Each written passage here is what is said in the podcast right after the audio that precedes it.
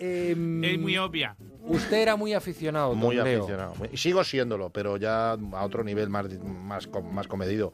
Pero de pequeño es que era mi, mi pasión. Yo estaba todo el día con tebeos, con cromos, con cambios de todo y, y cambiábamos los tebeos, que lo ha comentado antes una oyente también.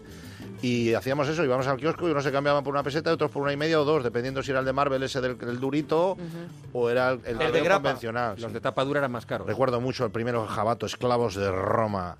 El capitán Trueno, cómo se lo fajaba allí con el goleador otro. Es que, cuidado, ¿eh? Con la faldita aquella que me llevaban. Estaba el tema delicado. Yo creo que sí- necesitan una nueva visión. A ver qué, qué- qué mensajes crípticos se esconden. Lo que hablábamos antes, los, los de los de Asterix y Obelix que hablamos, los de Sí. Lucky Luke, los de Tin- Por ejemplo, me ha dicho Leo antes eh, en el informativo, yo los de Tintín me los he comprado ahora. Claro. Porque no te lo podías comprar, era como un regalo. Para que de No era pastas duras más prohibitivo. complicado. No era prohibitivo. Pero sí que la verdad que era un desembolso importante. De hecho, era un regalo que era un regalo de cumpleaños. En una casa de un Valía tío 100 pesetas. Le regalaban un, un libro de estos y es 100 una pelas. maravilla. Y ahora que pues, pues ha subido todo de otra forma. Pero ahora pues permitir el capricho y además tenerles más cuidado.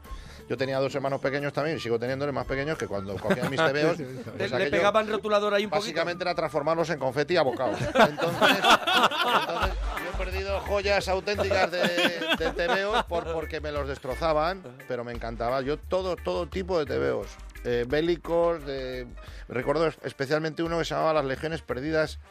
Buah, maravilloso, de Alex también. Joder, muy bueno. Y muy 13 bueno. Rue del Percebe. También, 13 Rue del Percebe. 13 Rue del Percebe es, eh, es un tebeo adelantado a su época. Su época, eso es. Está vigente. y es un semillero de situaciones que luego se han visto, lo que comentamos de las series estas de con- convivencia entre vecinos, y tal, es, es lo mismo.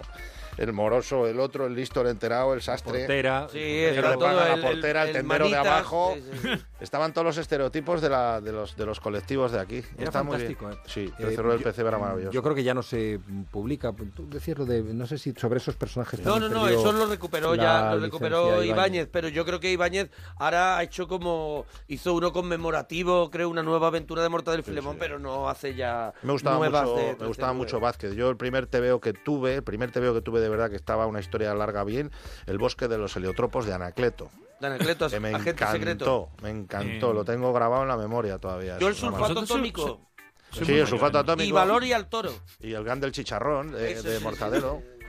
Una maravilla. Estos tipos del bigote tienen cara de otentote. Yo me acuerdo perfectamente. Era uno. Sí, sí, era Sí, uno. verdad, lo decía. sí.